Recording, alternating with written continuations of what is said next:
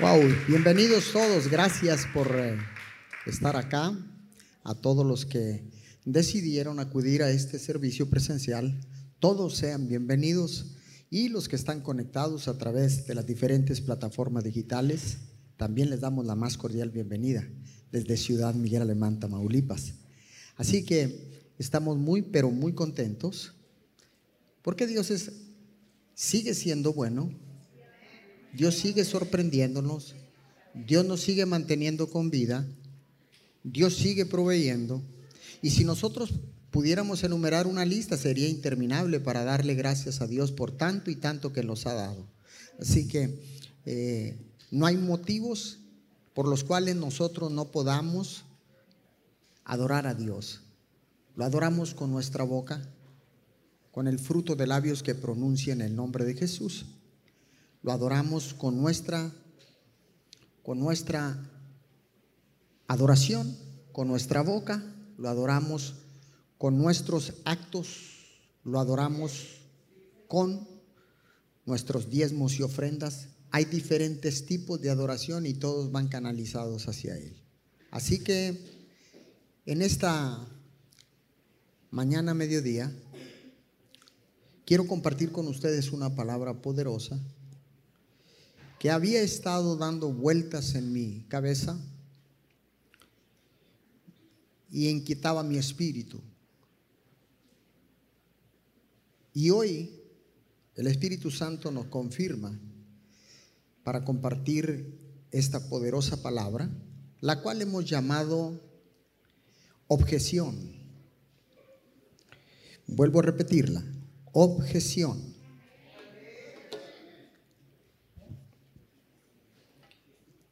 ¿A cuántos de ustedes, a cuántos de ustedes les encantan o les gustan las historias? Levante su mano. A todos. No solamente a los niños les encantan las historias, sino a todos nos interesa y nos gusta escuchar una historia. No importa dónde usted esté, si alguien cuenta una historia con sinceridad, con el corazón, con honestidad, hay algo muy poderoso que se desata. Vuelvo a repetir, no importa dónde estés ni cómo estés. Esto también es para usted que está conectado. No importa dónde estés, cómo estés, con quién estés, si alguien cuenta una historia, wow, hay algo poderoso que se desata. Y bueno, vayamos a la palabra. En el libro de Juan, capítulo 9, versículo 1 al 3. Le leo en la nueva versión internacional, voy a estar predicando en esta versión. A su paso, Jesús vio a un hombre que era ciego de nacimiento. Y sus discípulos le preguntaron, Rabí, para que este hombre haya nacido ciego, ¿quién pecó? ¿Él o sus padres? Verso 13. Ni él pecó, ni sus padres, respondió Jesús, sino que esto sucedió para que la obra de Dios se hiciera evidente en su vida. Me encanta esta historia. Habla tanto a mi vida, a mi corazón. Y creo que esta historia, de esta escritura eh, particularmente, porque Jesús responde, escuche bien, y repudia una palabra que, que no es eh, muy asimilable, pero Jesús repudia, escuche, para todos aquellos que dicen que Dios es amor, claro que Dios es amor, pero Dios repudia algunas cosas. Y Jesús repudia el vínculo automático entre el pecado y el sufrimiento. Escuche bien. Él contesta y dice, ni él pecó, ni su padre pecó, sino que esto sucedió para que la obra de Dios se manifestara en él. Ahora, hay algo muy especial aquí y quiero que usted observe y ponga mucha atención.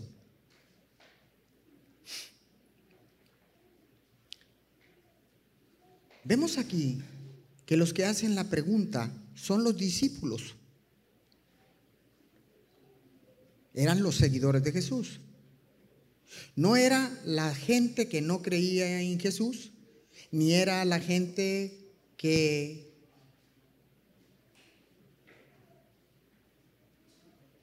que no creía en Papa Dios, sino eran los discípulos. ¿Por qué? ¿Por qué los discípulos, si estaban caminando con Jesús, por qué ellos preguntan, Rabí, ¿quién pecó?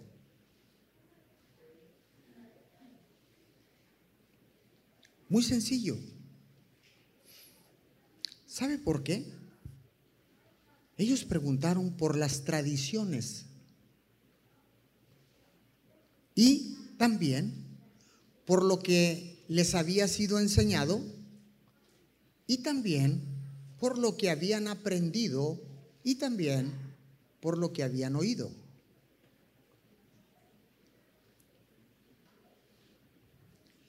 Y Jesús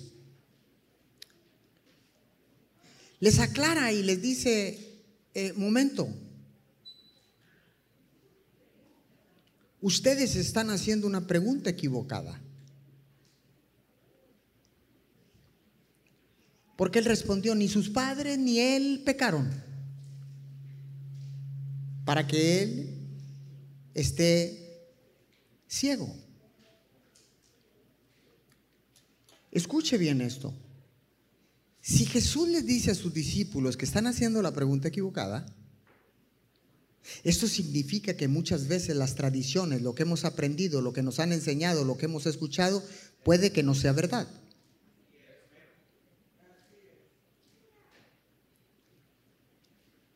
Y es ahí donde nosotros, como hijos de Dios, tenemos el privilegio de discernir qué es lo correcto y qué no es lo correcto, qué es verdad y qué es mentira de lo que nos han sido enseñado.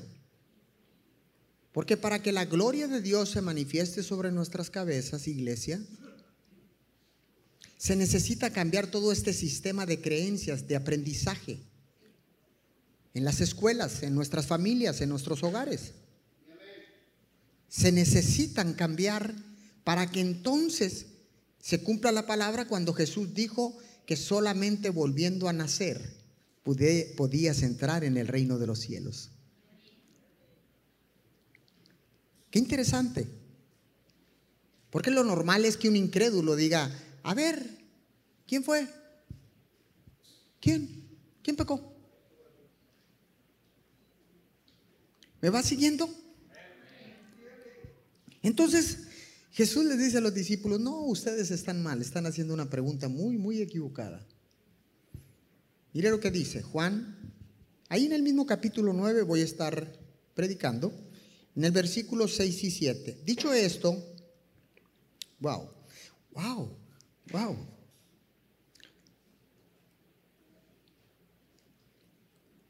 Dicho esto, escupió en el suelo, hizo barro con la saliva y se lo untó en los ojos al ciego diciéndole, ve y lávate en el estanque de Siloé, que significa enviado. El ciego fue y se lavó y al volver ya veía.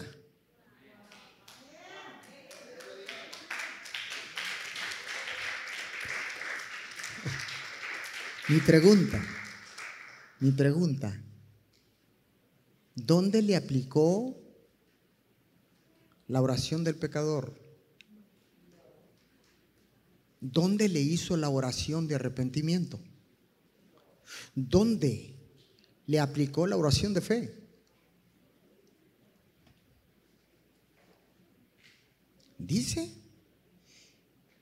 que escupió en el suelo, hizo barro con la saliva y se lo untó a los ojos al ciego diciéndole, ve y lávate.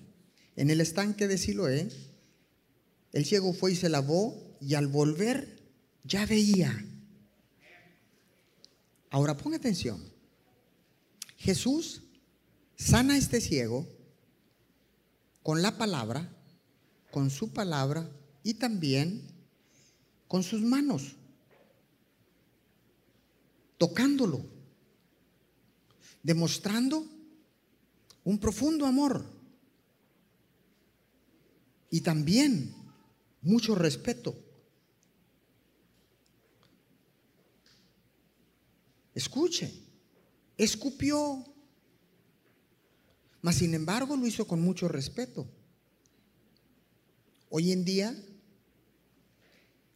si intentamos hacer algo de esto, yo no creo que ningún discípulo, ningún hijo de Dios vaya a querer recibir a alguien que escupió, hizo lodo y lo untó en los ojos y el ciego sanó. Porque estamos llenos de paradigmas.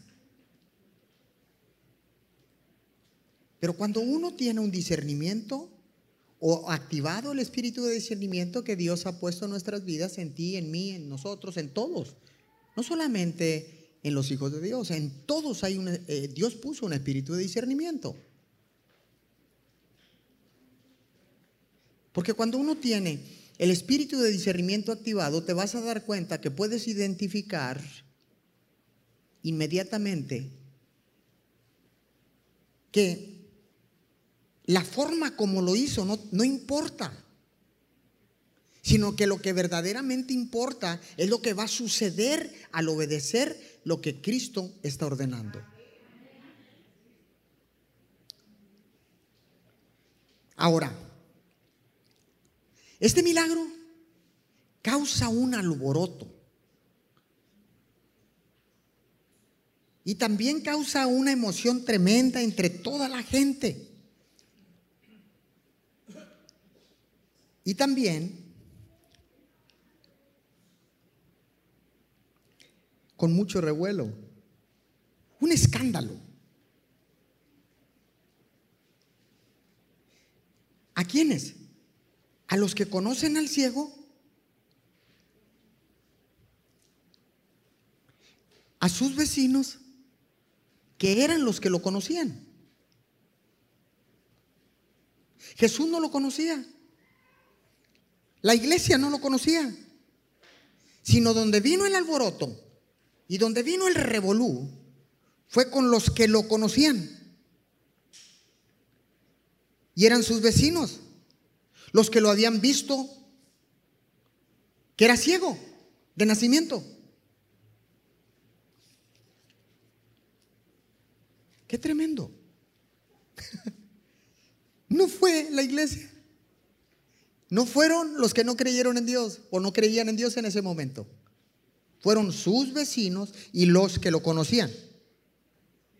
¿Cómo usted conoce a cualquier persona que está pidiendo eh, limosna en algún, centro, en algún centro comercial o en alguna oficina, a la salida de una oficina? Es, esto es similar. Entonces, ¿dónde está eso, pastor? Ahí mismo. En el capítulo 9 del versículo 8 y 9 dice, sus vecinos y los que, y los que lo habían visto pedir limosna decían, ¿no es este el que se sienta a mendigar? ¿No es él? Sino que se le parece. Pero él insistía, soy yo. Mire la confusión cuando el enemigo quiere traer un espíritu de confusión. Los vecinos lo conocían lo habían visto, que era ciego de nacimiento, pero ahora lo miran, lo miran que él puede conducirse y que puede mirar y que los puede reconocer y que está bien contento. Entonces, no le creían. Y él insistía, decía, soy yo el ciego, el que pedía limosna. Soy el mismo. Soy tu vecino, el que no veía desde que nació. Pero no le creían. Y él intentaba y intentaba y intentaba y les decía, yo soy, yo soy el ciego, el que antes no veía, pero ahora veo. Entonces cuando miras tú esta persona que acaba de recibir, este hombre que acaba de recibir el milagro, vemos cómo siempre es posible intentar explicar los milagros de sanidad. Siempre estamos intentando explicarlos. Ahora, y también con esto, porque la gente, tus vecinos y los que te conocen, pueden dudar del milagro que acabas de recibir entonces tenemos que tener mucho cuidado, porque hay un peligro de quedarse en lo histórico y no ir a lo importante. Es decir, prefiero que se quede allí olvidado en la historia que un día recibió un milagro. ¡Wow! Tenemos que tener cuidado con esto.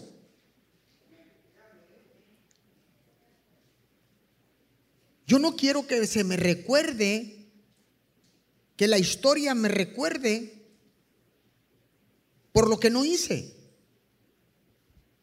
Yo quiero que la historia me recuerde y que se diga que yo fui un hijo de Dios que recibió milagros, prodigios, señales, provisión, liberación, bendición, prosperidad. Bueno, pero creo que a usted no le interesa eso. Muy bien. Continúo entonces. Ahí mismo en el versículo 10, estoy continuando en el capítulo 9, en el versículo 10 al 12 dice, ¿cómo entonces se, se te han abierto los ojos? Le preguntaron. Ese hombre que se llama Jesús hizo un poco de barro, me lo untó en los ojos y me dijo, ve y lávate al Siloé. Así que fui, me lavé y entonces pude ver. ¿Y dónde está ese hombre? Le preguntaron. Y él dijo, no lo sé. El que había recibido el milagro no le interesaba saber dónde estaba, lo que él le interesaba era que le creyeran que ahora podía ver por un hombre que se llamaba Jesús.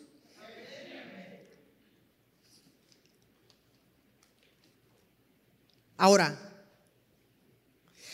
cuando el ciego dio su testimonio, comenzaron a discutir en vez de reconocer el poder de Dios.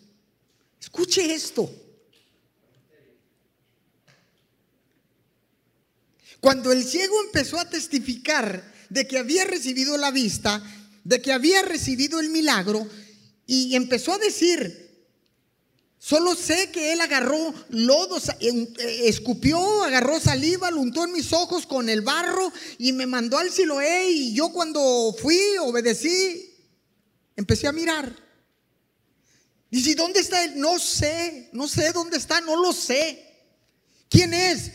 Jesús. ¿Y dónde está? No lo sé.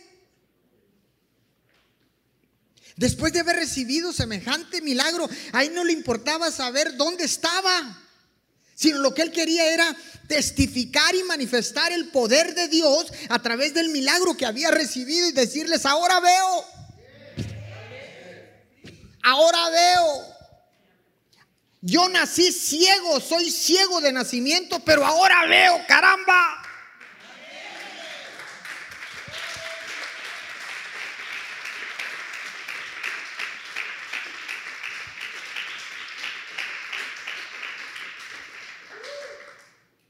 Ahora le vuelvo a repetir, escuche, los que discutían eran los vecinos. Y los que lo conocían. Yo no entiendo esto. ¿Cómo? Si yo tengo un vecino que lo conozco desde que nació y tiene una situación, tiene una, una, eh, eh, un problema de, de, salud, es ciego, paralítico, cojo, no sé qué es lo que tenga, si yo lo conozco de nacimiento que está paralítico y después lo veo caminar, por lo menos debo decir, wow, ¿qué te pasó? ¿Qué te pasó?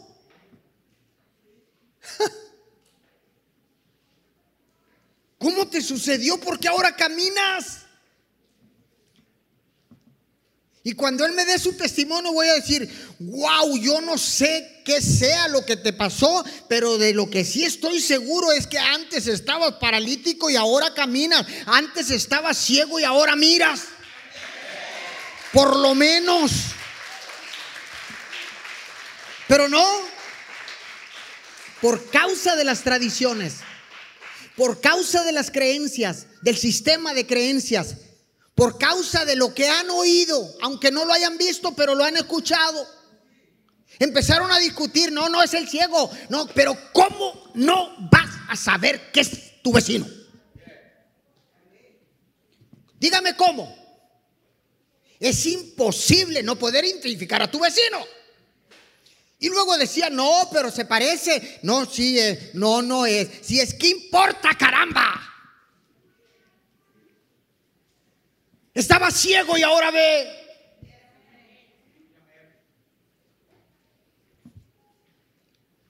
Entonces es ahí donde tus problemas empiezan. ¿Con quién? Con los más cercanos. Ni siquiera la iglesia.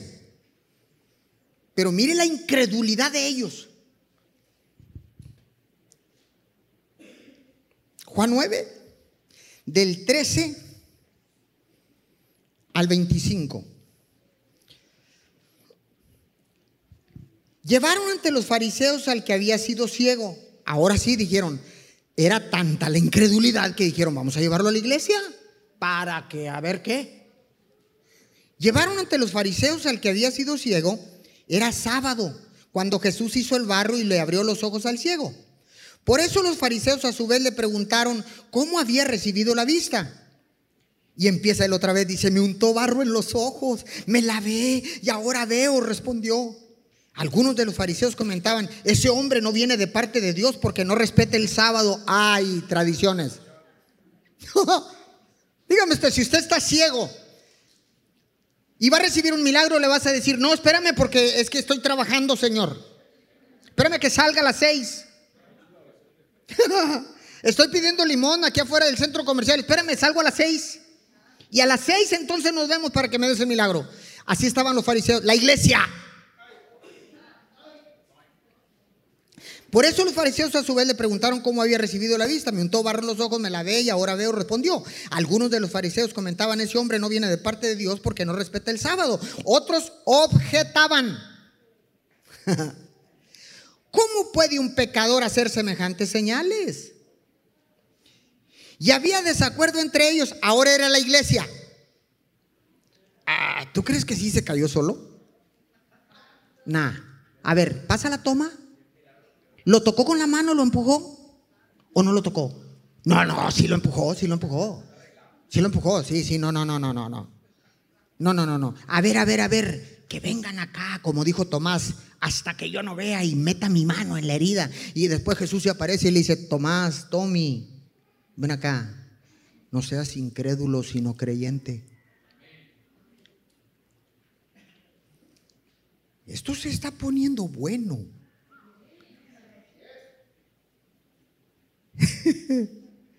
¿Cómo puede un pecador hacer semejante señal? Y dijeron, si está en pecado el hombre al que llamaba Jesús el ciego, que no sabía quién era, ni sabía dónde estaba, pero él lo único que sabía era que había recibido la vista.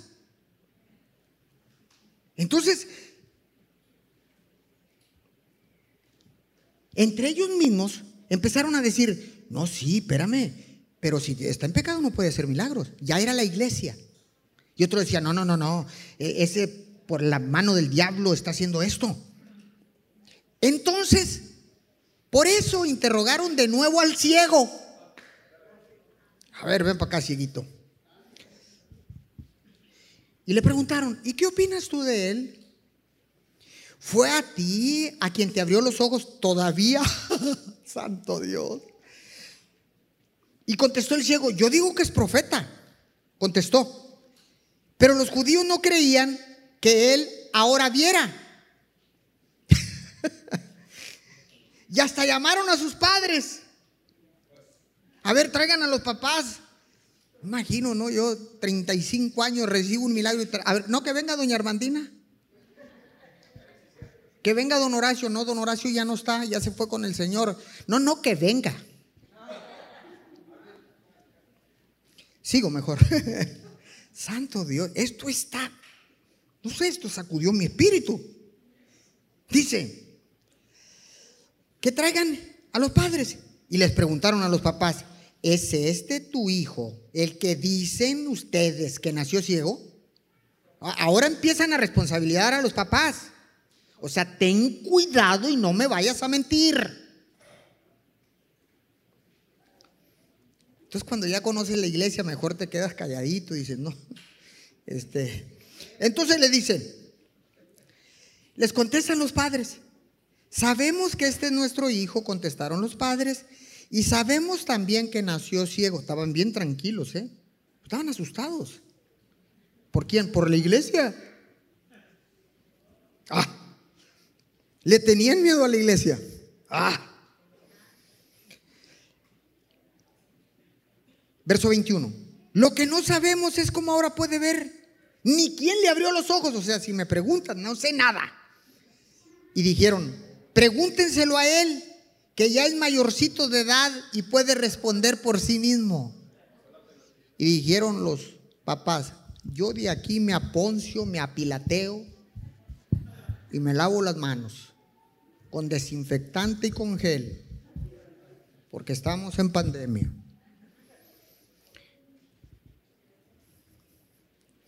Sus padres contestaron así por miedo a los judíos, pues ya estos habían convenido que se expulsara de la sinagoga todo el que reconociera que Jesús era el Cristo. La iglesia. ¿Cómo necesitamos una transformación en la casa de Dios?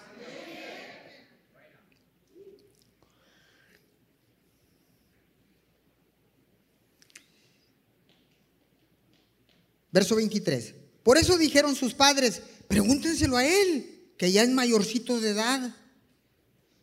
Por segunda vez llamaron los judíos al que había sido ciego y le dijeron, da gloria a Dios a nosotros nos conta que ese hombre es pecador. Y mire el ciego. Si es pecador, no lo sé. Respondió el hombre, lo único que sé es que yo era ciego y ahora veo. Lo único que sé es que yo era ciego y ahora veo.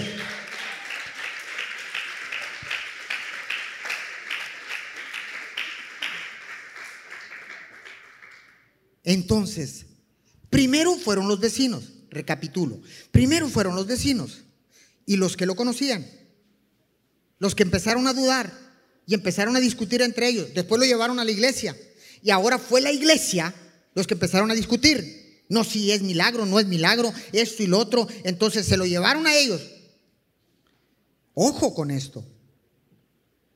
Todos empezaron a discutir por un milagro realizado y que estaba ahí el hecho contundente de que era real.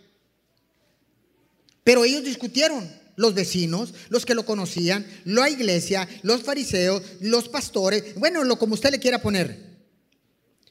¿Y sabe por qué? Porque se enfocaron en quién lo había hecho en vez de enfocarse en el milagro. Tenga cuidado con su enfoque.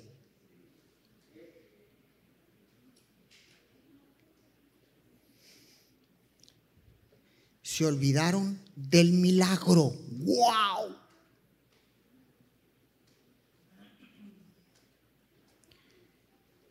Y se enfocaron en quién había hecho el milagro. No nos importa el milagro. Lo que nos interesa saber es quién lo hizo.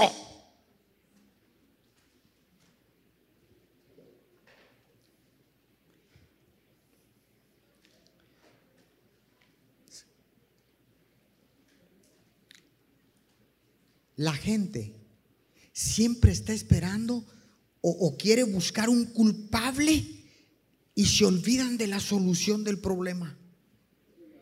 El ser humano por naturaleza busca culpables ¿Quién me la hizo? Porque me la tiene que pagar. Si, ya, si recibiste una bendición, ¿y qué quedarás de mí? ¿Por qué me quieres bendecir? Pero cuando tú estás con una limitación, cuando tú estás con una enfermedad terminal, cuando tú estás ciego de nacimiento, cuando tú estás paralítico de nacimiento, cuando Jesús se aparece en tu vida, alguien, alguien viene representando a Jesús y la palabra de Dios es declarada por ese hombre, te pone manos y sobre tu enfermedad y eres sanado.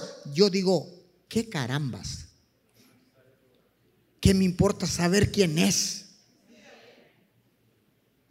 Yo no quiero encontrar un culpable. Lo que yo estoy aquí es para agradecer que la solución a mi problema, a mi necesidad, a mi limitación, a mi circunstancia fue hecha.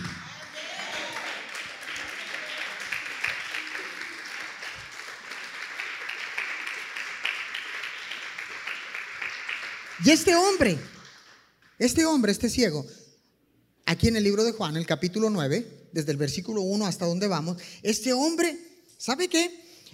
Cuenta la historia una y otra vez, una y otra vez, una y otra vez. Primero los vecinos, luego los que lo conocían, y luego lo llevaron a la iglesia, y luego los fariseos, luego los que estaban en la iglesia. A ver, ven para acá. A ver, a ver, dinos tú cuándo naciste. No, no, no, no, no, no, no. Dinos quién te hizo el milagro. No, no, no, no. No sé, ¿cómo no vas a saber? Imagino que hasta le decían, caramba, ¿cómo no vas a saber? Y ahora no sabes dónde está. Ay, sí, ¿quién te va a creer? No, no sé dónde está. No, no sé. Porque el que recibe el milagro no le interesan los argumentos. Lo que le interesa es dar testimonio de que Dios le hizo el milagro que tanto necesitaba.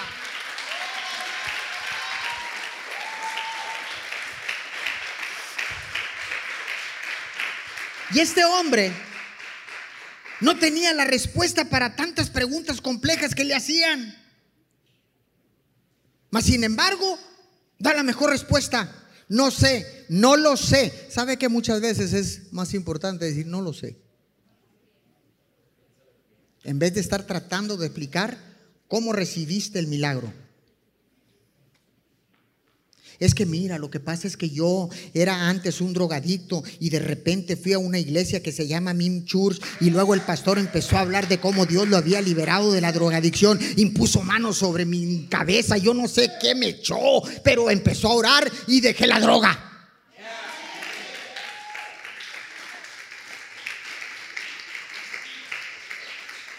Entonces, ¿qué? Vas a ir con el drogadicto y le vas a decir, a ver, ¿quién, quién fue? ¿Quién fue? Ah, no, ¿quién? ¿Quién fue? Eh, Juvenal. El pastor Juvenal, acláranos, ¿fue el pastor Juvenal? Sí, sí, fue el pastor Juvenal. ¿Y dónde está? No sé. no sé.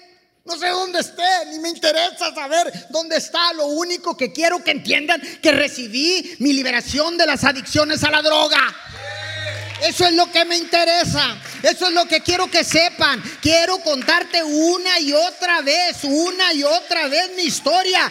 Y te voy a dar testimonio de cómo Dios me libró de la adicción. Caramba. Mm. se me está acabando el tiempo y apenas voy a la mitad.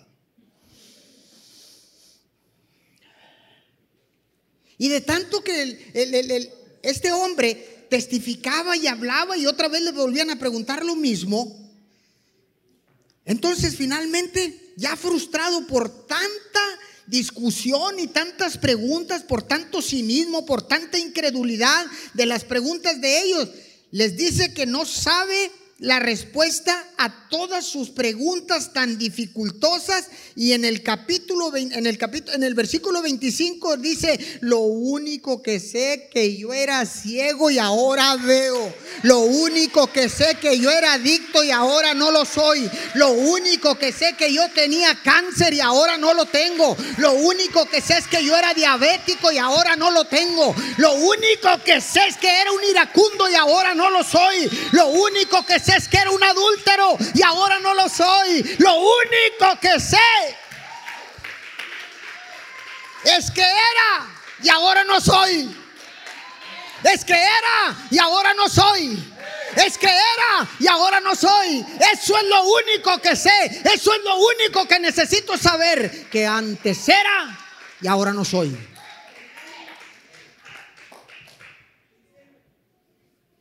Wow.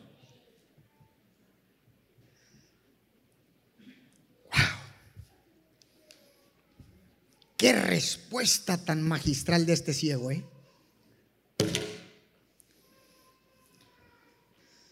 Y mire que no solamente fueron abiertos los ojos del ciego, ¿eh? También fue abierto su corazón. Comienza por saber de ese hombre llamado Jesús en el verso 11, si lo tienes por ahí. Primero comienza por saber quién es ese hombre. Dijo, yo no sé quién sea, pero oía que decían Jesús. Jesús. Después, este hombre no solamente le fueron abiertos los ojos naturales, sino fueron abiertos los ojos espirituales, fueron abiertos su corazón. ¿Cuándo no? Si recibiste un milagrazazo. Y dice, bueno, pues dice, es Jesús. Entonces después dice, ah, después ve que es un profeta en el verso 17. Lo tenemos ahí.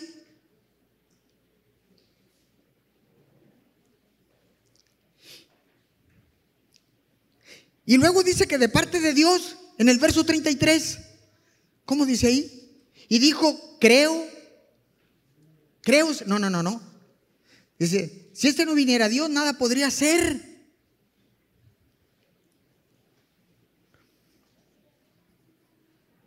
Verso 33 no lo alcanzo a ver ahí. Yo lo tengo aquí. Usted lo tiene ahí, ¿verdad?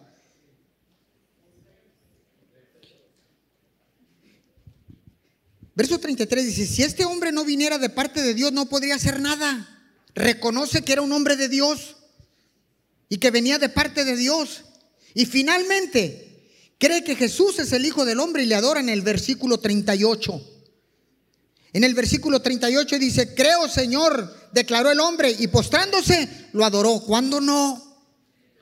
Y se olvidó de los fariseos, y se olvidó de los vecinos, y se olvidó de los que lo conocían. Y dijo, no me importa nada, lo único que sé es que antes, oh, que antes no veía y ahora veo. Que antes era ciego y ahora no lo soy. Me voy a olvidar de todos pero nunca me podré olvidar de mi Cristo. Este es el poder del testimonio. Este es el poder del testimonio, iglesia. Ahora, usted dirá, ¿cómo entonces yo tengo que contestar cuando yo he recibido un milagro? Esta es una forma casi incuestionable para responder a todas las objeciones que vengan en contra del milagro que tú has recibido. Y lo único que puedes decir es, antes era y ahora no soy. Antes yo era y ahora soy así. Antes yo era y ahora soy así. Antes era, ya no soy, porque ahora soy así. Esta es la gran diferencia que Jesús puede hacer en tu vida, en tu vida, en tu vida en tu vida, tú que estás allá de aquel lado de la pantalla, en tu vida y en mi vida. Esta es la gran diferencia. Darte cuenta que antes eras, pero hoy ya no eres lo que antes eras. ¿Está acá conmigo? Ahora, déjeme decirle, todos tenemos una historia que contar. Ningún hombre o mujer sobre la faz de la tierra puede decir que no tiene nada que contar. Todos, levante su mano y diga conmigo, todos tenemos una historia que contar. Dígalo otra vez, todos tenemos una historia que contar. Y usted al principio dijo que le gustan las historias, pero ¿por qué no la cuenta?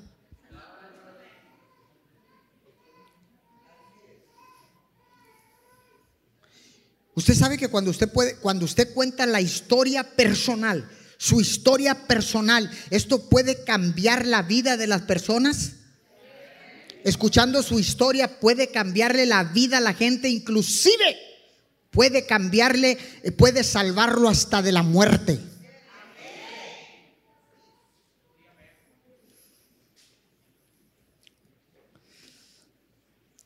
Dígale a su vecino, cuenta tu historia.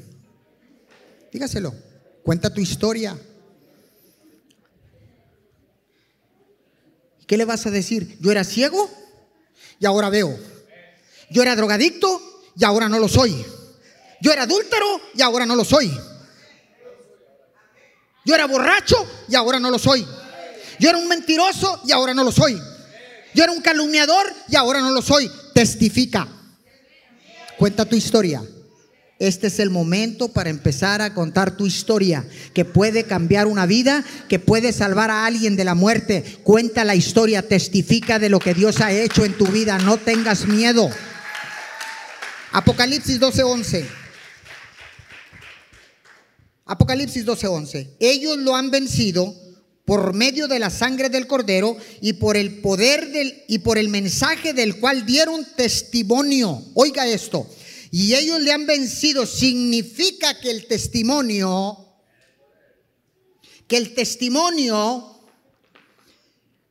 implica una lucha. Y ellos le han vencido. Si no hubiera lucha, si no hubiera habido ningún problema, entonces ¿qué tenían que vencer? El diablo está metido en eso. El diablo no quiere que cuentes tu historia. El diablo no quiere que, testifiques. Pero dice Apocalipsis, dice, pero, y ellos le han vencido por medio de la sangre. Si lo vencieron es que hubo un conflicto, hubo oposición, hubo bronca, hubo pleito. Algo hubo. Y dice, la única manera de vencer a ese que te está haciendo la guerra, a ese que te mete vergüenza, a ese que te mete orgullo, a ese que te dice no muevas la boca porque se van a reír de ti. A mí que diantres me importa que se rían de mí. Yo lo que quiero es contar mi historia, cómo Dios me sacó de donde yo estaba, porque yo era ciego y ahora no lo soy. Yo era ciego y ahora veo. Yo era paralítico y ahora camino. Yo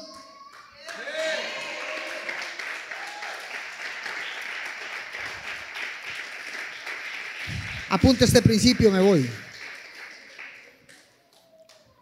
Cuando cuentes tu historia, cuando cuentas tu, tu historia y das testimonio del poder de Dios, puedes cambiar y salvar una vida. Ahí está en la pantalla. Cuando cuentas tu, tu historia y das testimonio del poder de Dios, puedes cambiar y salvar una vida. ¿Alguien puede decir amén a esto? Puedes cambiar y salvar una vida. Puedes cambiar y salvar una vida. Puedes cambiar. Ay, ay, ay, ay, ay, ay, ay, ay, ay. Alguien diga amén, por favor. Alguien diga algo. Póngase de pie, por favor. Dele la gloria, dele la gloria, dele la gloria a Dios. Dele la gloria a Dios. Lo único que sé es que antes era y ahora no soy. Déjeme terminar con esto porque ya se me acabó el tiempo. Pero vea usted qué poderoso es el testimonio. Qué poderoso es el que usted cuente su historia, no la historia de nadie. Su historia. Qué poderoso que Dios lo pone al mismo nivel de la sangre de su Hijo amado Jesús. Dice, para que tú venzas al que te está poniendo posición, al que te está metiendo orgullo, al que te está metiendo vergüenza, al que te está engañando para que tú lo venzas, necesitas dar testimonio porque cuando tú testificas, es tiene el mismo poder que la sangre de Jesús derramada en la cruz. Qué bendición. Pastor, solo por contar mi historia. Sí, y hoy no me puedes decir que tú no tienes una historia. Todos. No solamente aquí, usted que está allá también, y en el mundo entero, si está con vida, tiene una historia que contar. Y cuando usted cuenta la historia y da testimonio de lo que Dios hizo en su vida, hmm,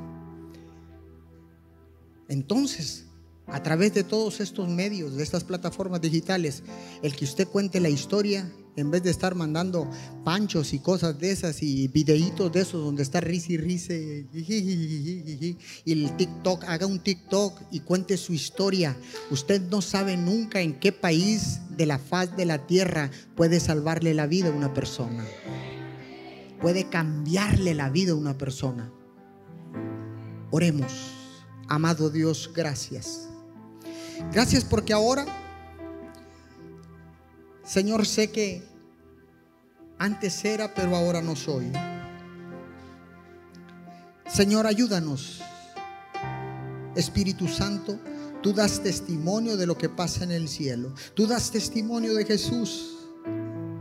Ayúdanos para contar nuestra historia de lo más profundo de nuestro corazón con honestidad y con autenticidad. Espíritu de Dios, ayúdanos a la misma vez, Señor, te damos gracias. Porque ahora sé que mi historia tiene poder para cambiar vidas. Gracias. Porque yo solo sé, mi Señor, que antes era ciego y ahora veo. Gracias. Gracias, mi Señor, porque no importa cómo ni dónde. Lo único que sé es que has restaurado mi vida, has sanado mi corazón. Señor, has puesto tu gloria y depositado tu gloria sobre mi cabeza. Señor, muchas gracias. Porque ahora sé que era ciego. Lo único que sé es que antes era ciego y ahora veo que antes era y ya no soy. Señor, gracias. Gracias por tanto y tanto que tú nos das cada día. Estoy dispuesto. Diga conmigo, estoy dispuesto a contar mi historia. Porque ahora sé que puedo cambiar vidas a través de mi historia daré testimonio del poder sobrenatural de Dios sobre mi vida. Porque antes era y ahora ya no soy. Porque antes era ciego y ahora veo. Antes era, pero ahora ya no soy. Señor, gracias. En el nombre de Jesús. Amén y amén. Junte sus palmas. Y así con ese mismo gozo, con esa misma alegría, despidamos a nuestros hermanos, a todos nuestros amigos que se conectan a través de las diferentes plataformas digitales. Desde Ciudad Miguel Alemán, Tamaulipas, Min Church les saluda, les envía un abrazo fraternal y les decimos hasta pronto. Nos vemos en las próximas publicaciones nos vemos en las próximas transmisiones. Bye bye, chao, chao. Desde Ciudad Miguel Alemán, Tamaulipas, les amamos. Bye bye.